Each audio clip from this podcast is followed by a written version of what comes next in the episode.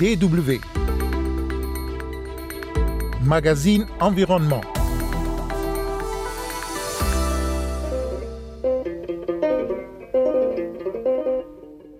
Pêche et l'aquaculture artisanale jouent un rôle important pour la sécurité alimentaire la nutrition, l'éradication de la pauvreté, le développement équitable et l'utilisation durable des ressources. Bonjour et bienvenue dans ce magazine. Il est question de la pêche et de l'aquaculture artisanale, deux secteurs indispensables à un système alimentaire mondial durable, mais confrontés à des difficultés. Nicole France de la division de la pêche et de l'aquaculture à la FAO nous donnera quelques explications. Également au menu, l'énergie solaire qui change la vie des populations au Mali.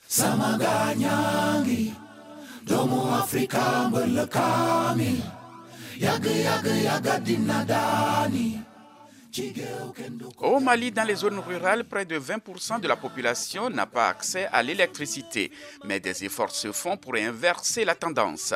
Désormais, dans certaines localités, des populations sont passées à l'énergie solaire, montrant l'exemple. Et beaucoup de jeunes en profitent déjà. Un reportage de Sacha Gakin présenté par Nafissa Amadou. Après avoir fini l'apprentissage, je veux créer mon propre atelier. Ces jeunes gens acquièrent des compétences qui leur offriront de nouvelles opportunités. Ici, à Kouri, Kassim Sanogo leur enseigne à coudre des vêtements traditionnels tels que des boubous et des pagnes. J'ai créé cet atelier pour enseigner la couture aux jeunes. Le manque d'opportunités d'ici les obligeait à partir ailleurs pour se former. Le centre d'affaires leur permet de se former à un métier ici. L'énergie solaire a rendu tout cela possible grâce à l'électricité qu'elle fournit à la boutique du tailleur Sanogo ainsi qu'à d'autres établissements de cette petite zone commerciale construite par une ONG. Son objectif est d'améliorer les conditions de vie et de lutter contre le changement climatique.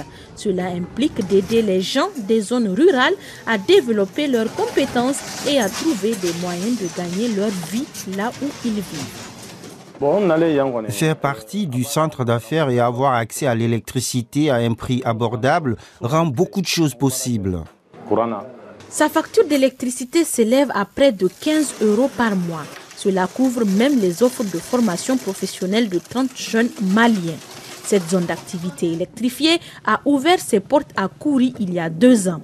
Grâce à une alimentation constante en électricité, ce charpentier peut être plus productif.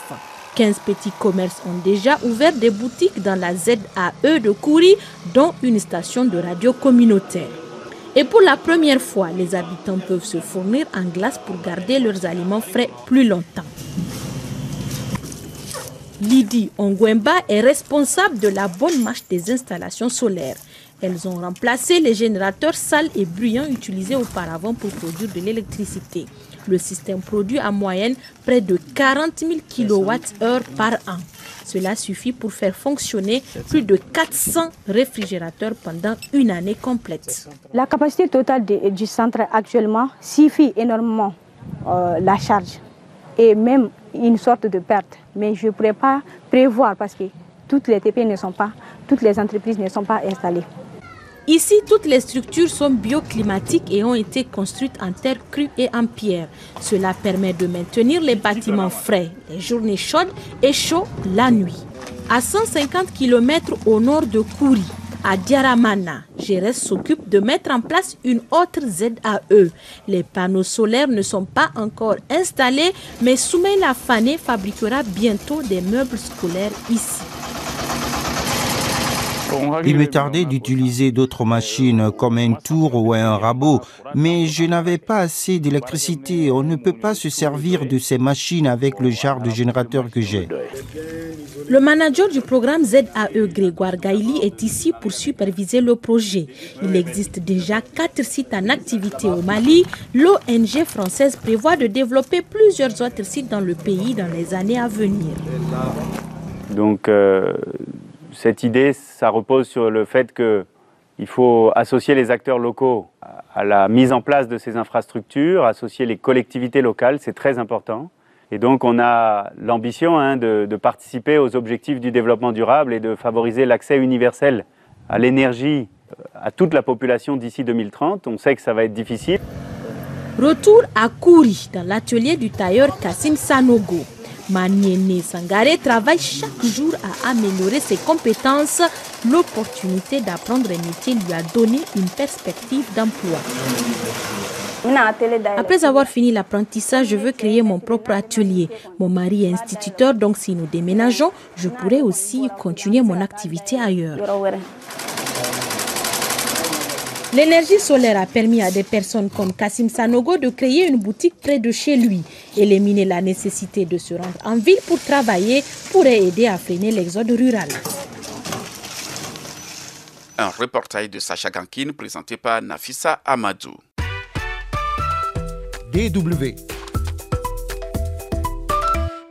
Les termes petite pêche et petite aquaculture et pêche et aquaculture artisanale désignent la même activité. Selon une récente étude de la FAO, on estime que 40% des prises de capture viennent de la pêche artisanale et qu'environ 90% des pêcheurs artisans travaillent dans l'informel. Nicole France, chef d'équipe moyenne d'existence équitable de la division de la pêche et de l'aquaculture à la FAO, explique les défis que rencontre ce secteur et son rôle indispensable pour un système alimentaire mondial durable. Ces activités sont en général gérées par une famille, parfois avec l'aide d'autres employés ou par une communauté. Les prises sont souvent vendues sur les marchés locaux, mais elles peuvent aussi prendre la direction des marchés nationaux et internationaux, bien sûr. Dans de nombreux cas, les activités de la pêche et de l'aquaculture artisanale sont informelles et ne sont pas comptabilisées. Et comme cette pêche et cette aquaculture sont très diversifiées et dispersées, il est effectivement très difficile de mesurer pleinement ces contributions. Souvent, les informations qui la concernent, notamment la production, l'emploi, la contribution nutritionnelle et les dispositions en matière de gouvernance, ne sont ni incluses dans les statistiques officielles, ni explicitement prises en compte dans l'élaboration des politiques nationales, régionales et mondiales. Tant que les données sur la pêche et l'aquaculture artisanale resteront cachées, elles continueront d'être marginalisées dans le processus d'élaboration des politiques, de prise de décision et de gestion. Ceci dit, à la FAO, nous sommes en train de, préparer une nouvelle étude qui estime que 40% des prises de capture viennent de la pêche artisanale et qu'environ 90% des pêcheurs artisans travaillent dans le sous-secteur de la pêche artisanale. 40% de ces travailleurs sont des femmes. Similairement, une étude sur l'aquaculture montre que la majorité des exploitations piscicoles sont des exploitations familiales intégrées à petite échelle. Et on estime que les chaînes de valeur axées sur la petite production génèrent plus d'emplois que celles de producteurs à moyenne et grande échelle. Les Nations Unies veulent faire connaître les mérites de cet important sous-secteur très diversifié de la production alimentaire aquatique en faisant de cette année 2022 l'année internationale de la pêche et de l'aquaculture artisanale. Il y a beaucoup de défis. Premièrement, au niveau environnemental. La santé et la, diversité biologique des écosystèmes aquatiques sont fondamentales pour la subsistance de ces populations et déterminent la capacité de contribuer du sous-secteur au bien-être commun. Le développement du secteur halieutique a, dans bien des cas, partout dans le monde, conduit à une surexploitation des ressources et fait peser des menaces sur les habitats et les écosystèmes. Également, le développement agricole et industriel augmente la demande et la pollution de l'eau, menaçant les sites d'aquaculture à petite échelle. En plus, les effets du changement climatique et les catastrophes naturelles complètent ces menaces. Donc, la viabilité des moyens d'existence des pêcheurs et des aquaculteurs artisans se trouve par ailleurs compromise. Ça, ça pousse les pêcheurs et les aquaculteurs artisans à diversifier leurs sources de revenus, à pratiquer la migration saisonnière, voire à quitter le secteur. Et ça, c'est en particulier le cas des jeunes qui considéraient ce type d'emploi comme trop précaire et peu rentable. En termes de gouvernance, Nombre de pêcheurs à aquaculture artisans, des travailleurs du secteur et de leur communauté, y compris les groupes vulnérables et marginalisés, sont directement tributaires de l'accès qu'ils ont aux terres et aux ressources halieutiques. Donc, les droits fonciers dans les zones côtières ou sur le front de mer sont essentiels pour garantir et faciliter l'accès aux pêches, pour des activités accessoires dans la transformation et la commercialisation des produits de la pêche, et également pour le logement et d'autres conditions contribuant à la subsistance des populations. L'importance de la pêche et de l'aquaculture pour le développement durable est donc indéniable, mais elle reste confrontée à des difficultés, estime Nicole France de la division de la pêche et de l'aquaculture à la FAO. L'année internationale de la pêche et de l'aquaculture artisanale est l'occasion de mettre en valeur l'importance des deux sous-secteurs en termes des systèmes alimentaires, nos moyens de subsistance et notre culture et notre environnement. Nous aspirons donc au renforcer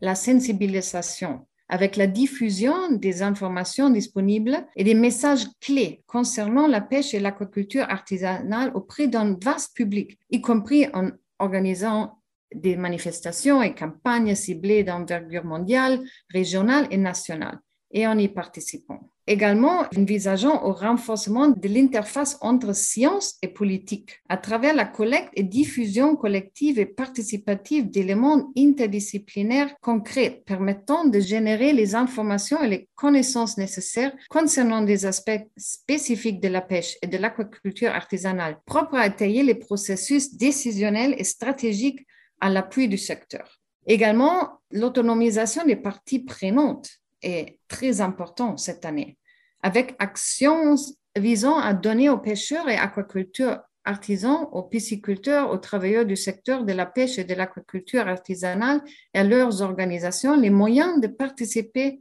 sur un pied d'égalité en tant que partenaires à tous les processus décisionnels pertinents. Cette démarche consisterait également à travailler aux côtés des législateurs et des organismes gouvernementaux au fin de la formulation et de l'adoption des textes législatifs, de règlements, de politiques, de stratégies, de programmes et de projets. Et dernièrement, nous envisageons beaucoup de partenariats, avec la création de nouveaux partenariats ou renforcement des partenariats existants aussi bien entre les organisations d'acteurs du secteur de la pêche et de l'aquaculture même qu'avec des autres partenaires, en particulier les pouvoirs publics, les organismes de recherche, les ONG, le secteur privé, les organisations régionaux et autres, à tous les niveaux. Nicole France, chef d'équipe moyenne d'existence équitable de la division de la pêche et de l'aquaculture à la FAO. Était également au menu l'énergie solaire qui change la vie des populations rurales au Mali. Merci de nous avoir suivis, Kosivitiasu au micro, et restez toujours à l'écoute de la Deutsche Welle.